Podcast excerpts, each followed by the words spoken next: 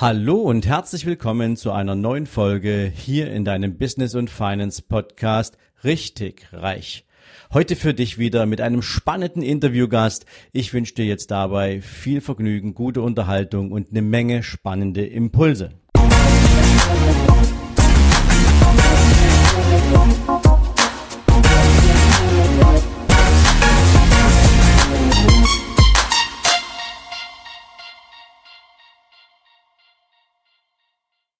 Hallo und herzlich willkommen zu einem neuen Interview. Seit langer Zeit mal wieder eins hier bei Richtig Reich, deinem Business und Finance Podcast. Und ich habe mir heute einen Unternehmer eingeladen, ähm, ja, von dem ich persönlich, von seiner Vita, von seiner Story beeindruckt bin.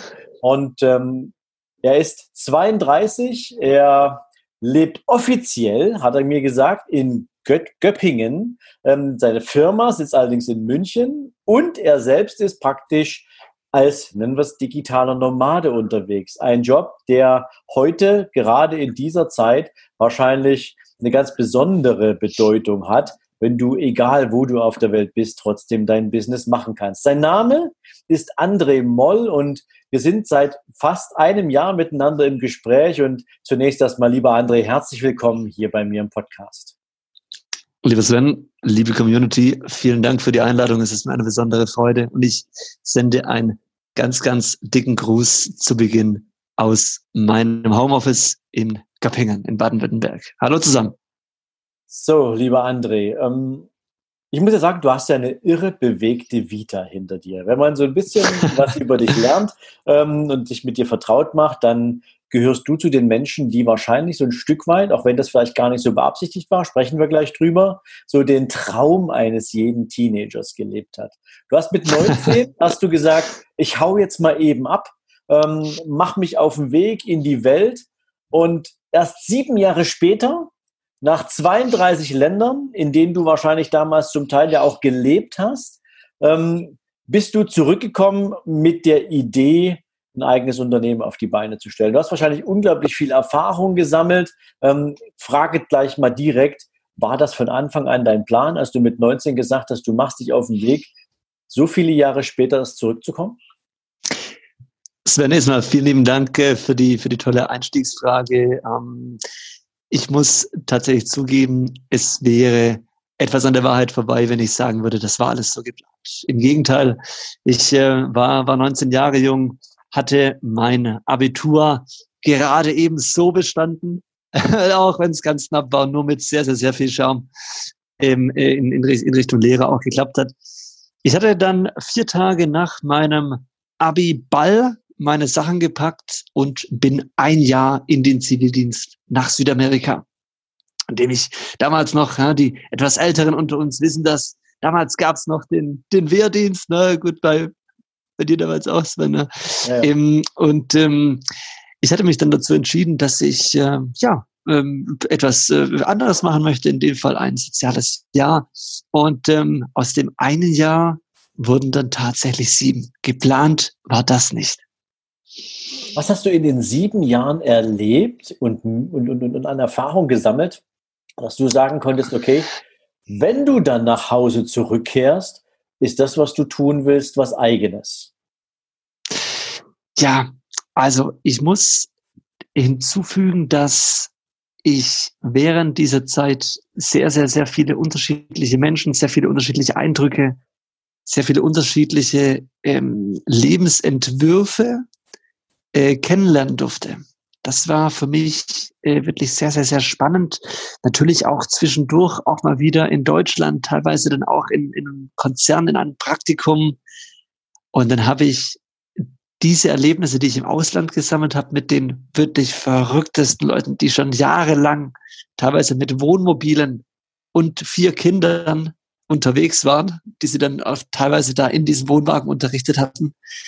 Ähm, dann habe ich diese Erfahrungen und diese Eindrücke gegenübergestellt ähm, mit Erfahrungen, die ich dann wieder hier in einem Praktikum in Deutschland bei einem großen äh, Konzern hier in Stuttgart gemacht habe. Und dann wurde mir schnell klar, André, du passt da gar nicht rein. Das, das, das bist nicht du, auch wenn, ähm, wenn die Erfahrungen, die ich dann auch hier gesammelt habe, an sich ganz schön waren. Die Bezahlung war gut, die Kollegen waren gut, die Aufgaben waren gut, die Firma war auch gut, nur ich habe nicht reingepasst. Und das habe ich relativ schnell gemerkt und ähm, habe mich dann eben im Lauf der Zeit immer damit beschäftigt, was möchte ich mehr machen, wenn ich dann wirklich wieder fest nach Deutschland zurückkomme. Und dann kam der Entschluss, ich möchte meine eigene Firma gründen. Und äh, ja, der Rest ist, ist Geschichte. Ne? Ja, das, die kennen ja die anderen noch nicht. Also insofern, ähm, ich habe zumindest noch kein Buch von dir gelesen, dass man sagen könnte, das steht dann alles da drin. Ähm, jetzt hast du festgestellt, du bist, also angestellt sein, äh, nehmen wir es mal so beim Namen, ist es nicht gewesen. Also das ist nicht das, wo du deine Zukunft drin gesehen hast. Ähm, jetzt ist ja das Entschlussfassen, ein eigenes Business aufzubauen, das eine. Das andere ist ja, die Suche nach dem Markt, die Suche nach dem Produkt, die Suche nach der, nach der Zielgruppe. Wie bist du damals rangegangen? Hast du dir einfach gesagt, ich gucke mal, was es am Markt so gibt ähm, und schau mal, was zu mir passt? Oder hattest du einen konkreten Plan? Und wenn ja, wie hast du das für dich damals aufgesetzt, dass du so dein eigenes Business auf den Weg bringst? Okay, also ich war dann, als ich äh, letztendlich äh, dann wieder nach Deutschland kam, meine letzte Station war Liechtenstein. Da habe ich damals meinen Masterstudienabschluss im Bereich Entrepreneurship, Unternehmertum äh, dann auch absolviert. Und noch während dem Studium ging es mit dem ersten E-Commerce-Projekt los. Ähm, mich haben damals äh, bis heute zwei Branchen sehr fasziniert. Einerseits E-Commerce an sich und aber auch die FMCG-Branche. Vielleicht hier eine kurze eine kurze Erklärung für diejenigen, die den äh, Begriff zum ersten Mal hören. Das ist keine Wissenslücke, das ist ein Branchenbegriff. Das sind Fast-Moving Consumer Goods. Auf Deutsch Konsumgüter, die man jeden Tag konsumiert. Beispiel Lebensmittel, Getränke, ähm, Kosmetika oder einfach Haushaltsmittel als Beispiel. Ne? Okay.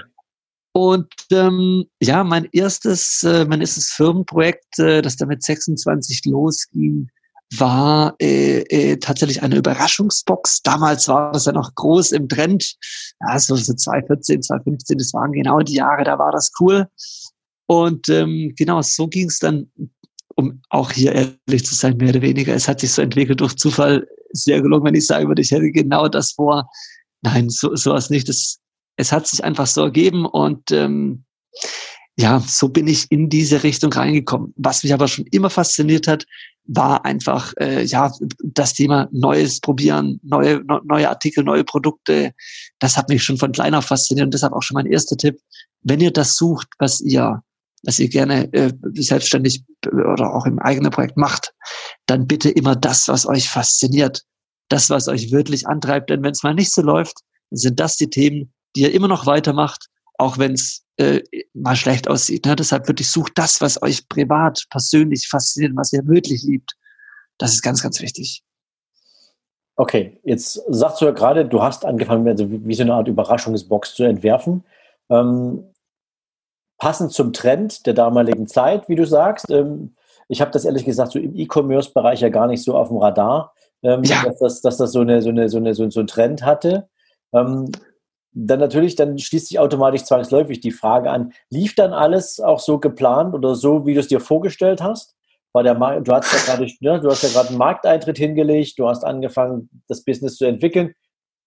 Hat alles funktioniert ja. oder gab es Hürden, die du da beim gerade am Anfang so als Neustarter umschiffen musstest? Okay, also ähm, einerseits war es natürlich so, ähm, dass wir ähm, den Trend auf unserer Seite hatten und natürlich the trend is your friend, das wissen wir alle. Mhm. Ähm, andererseits war es aber natürlich so, dass wir jetzt aus heutiger Sicht keine Ahnung hatten. Es war die erste Firma, es war das erste Projekt, wir, wir waren neu, neu in der Branche, wir hatten wirklich auf gut Deutsch von Tuten und Blasen keine Ahnung. So, das ist erstmal ein Fakt.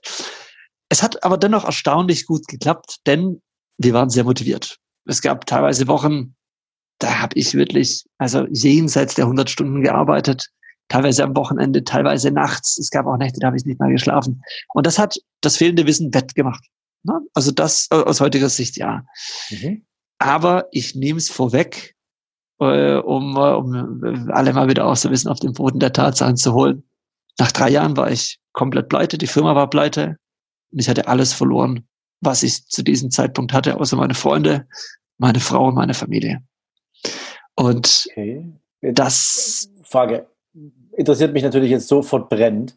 Äh, wenn, es, wenn es gut anlief, ja, wenn du so wahnsinnig viel investiert hast an Zeit, an Energie, an Motivation, die du ja zwangsläufig hattest, ähm, was lief da schief? Was, was war der, der, der, der, der Pferdefuß an dieser ganzen Geschichte, der es nicht, ja. der, der, der dafür gesorgt hat, dass ihr nicht überlebt habt mit dem Business?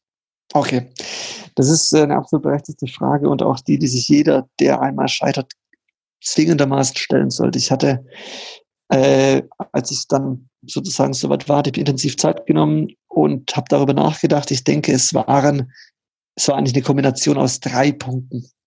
Mhm. Erstens mal, es waren im Nachhinein betrachtet die falschen Gesellschafter. Es waren die falschen Menschen, die äh, in der Firma äh, im Gründerkreis waren, ähm, die äh, jetzt aus aus heutiger Sicht natürlich auch ähm, gewisse familiäre Beziehungen hatten miteinander, die äh, dann, als sie dann scheiterten, auf privater Ebene diese Probleme auch mit ins Business gebracht haben. Deshalb mein erster Tipp, äh, passt da wirklich auf, ähm, wenn ihr, wenn ihr gründet, mit wem ihr das macht. Achtet auf Taten, nicht auf Worte. Achtet darauf, wie sind die Menschen privat.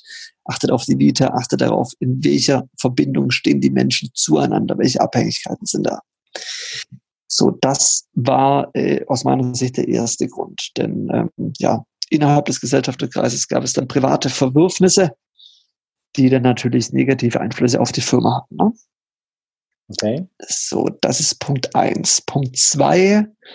Ähm, wir waren dann natürlich letztendlich, muss man ganz fairerweise sagen, ähm, alle in der Firma im Gründerkreis zum ersten Mal in der Situation, dass wir für unsere Verhältnisse, wir kamen alle aus normalen Verhältnissen, zu viel Geld auf dem Konto hatten. Und dann fängst du an, Blödsinn zu machen mit Mitte 20. Zumindest war es bei mir so und bei, und bei uns allen. Dann, ähm, ja, äh, ich meine, wir reden ja hier äh, wirklich ganz, ganz offen. Ähm, dann fängst du an, Dinge zu machen, über die du später ein bisschen schmunzelst. Ne? Äh, Gerade wenn man, wenn man dann äh, sich dann das neue Fahrzeug dann auch aussucht oder vielleicht auch das neue Büro oder dann halt mal irgendwie den Wagen einfach äh, am Stuttgarter Flughafen im Halteverbot stehen lässt und dann wird es halt für 500 Euro abgeschleppt ach ja, komm, mein Gott, ich, ich hatte es ja eilig. Das sind alles Dinge, die dann in Kombination dazu geführt hatten, dass wir die Kosten nicht mehr im Blick haben. Hatten. So. Ähm, und genau dann einfach noch Punkt Nummer drei. Wir hatten uns zu wenig auf die Profitabilität fokussiert. Das Geld ging runter. Wir hatten ja die Investoren, war alles gut. Aber wirklich im Blick, wie lange das Geld noch reicht, das hatte niemand. Und das ist auch mein Tipp an alle. Schaut immer auf die Finanzen, schaut, wie ist der Cashflow, wie ist die Planung. Macht euch Exit-Tabellen. Und im besten Fall baut ihr euch ein Konzept, das Cashflow positiv ist oder zumindest in den nächsten zwölf Monaten die Aussicht darauf hat. Weil es ist nicht gesagt, dass der nächste Investor direkt auf der Straße steht und euch darum bittet, dass er euch Geld geben darf. Im Gegenteil. Das sind die drei Punkte, mit denen ich gerne auf die Frage antworten möchte. Okay, das finde ich großartig, weil ich glaube, das ist auch extrem wichtig, gerade in Businesses, die fremdfinanziert werden. Ja. Ähm, wenn du dir einen ja. Investor holst, ähm, ein Investor guckt natürlich auf Profitabilität, er möchte einen Return auf sein eingesetztes Kapital haben. Ähm, übrigens ist das egal, ob das eine Bank ist, die mit dir einen festen Zinssatz vereinbart und dir Kapital leiht, oder ob das ein Investor ist, der sagt, ich gebe dir jetzt mal eben, keine Ahnung, eine Million Euro die kannst du investieren, aber ich hätte gern, keine Ahnung, pro Jahr 10% äh, ähm, Rendite auf mein Vermögen, was ich in euch investiert habe.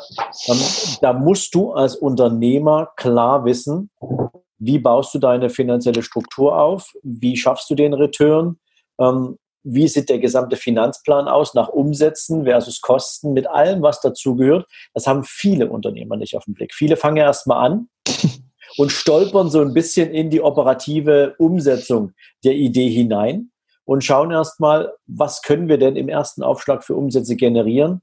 Da ist noch gar kein Plan da. Ja, das ist ja das, wovon dann viele erstmal erschrocken sind. Oh wow, ich verdiene ja tatsächlich Geld. Ja, aber häufig reicht das natürlich erstmal nicht, um Kosten zu verdienen oder Kosten zu decken. Und ja. dann hast du natürlich das Problem, wenn du skalierbar machen musst, musst, ich betone das jetzt mal an der Stelle, damit du überhaupt Investorenansprüche bedienen kannst, dann ist das natürlich schon ein bisschen schwieriger, wenn du keine Ahnung davon hast und deine Finanzen nicht im Blick hast. Ja, also da kann ich das nur unterstreichen.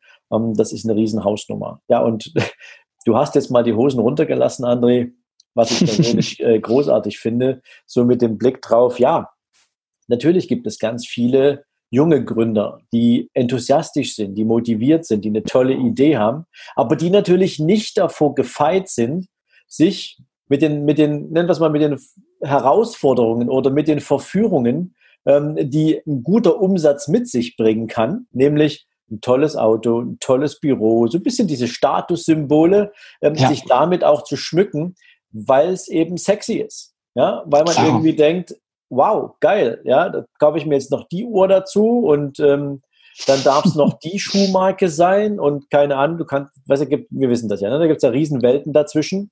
Ja, du kannst den Schuh für 100 Euro Park kaufen, du kannst aber auch noch eine Null dranhängen und das ist noch nicht mal das Ende der Fahnenstange. ja? ja. Also insofern auch wichtig. Danke für den Hinweis an der Stelle, dass natürlich Verführung auch an allen Ecken sozusagen locken und insbesondere wenn man wahrscheinlich mehrere Gleichaltrige ähm, ja. in einer in einem Unternehmen hat, die ähm, vielleicht alle irgendwie auch empfänglich sind für solche Dinge, dann reicht ja der erste, der erste zu, der tatsächlich ja. umsetzt und dann wollen andere nachziehen. Und plötzlich kommst du in so einen Strudel von Konsum, der eigentlich nicht zu rechtfertigen ist. Ganz genau. Okay. Ja. Jetzt warst du damals pleite, ja, du hast es ja gerade mhm. angesprochen, du hast alles verloren, deine Familie war noch für dich da, ein paar Freunde waren noch für dich da. Ähm, und eine Pleite ist natürlich für die meisten Menschen wie so eine Art Totalversagen. Ja, die, ähm, die stecken dann den Kopf in den Sand, die sind dann erstmal mit sich und der Welt absolut fertig und brauchen eine, meistens auch ein bisschen länger, um irgendwie wieder mhm. klare Bilder zu sehen und sind ein Stück weit auch geheilt vom unternehmerischen Risiko.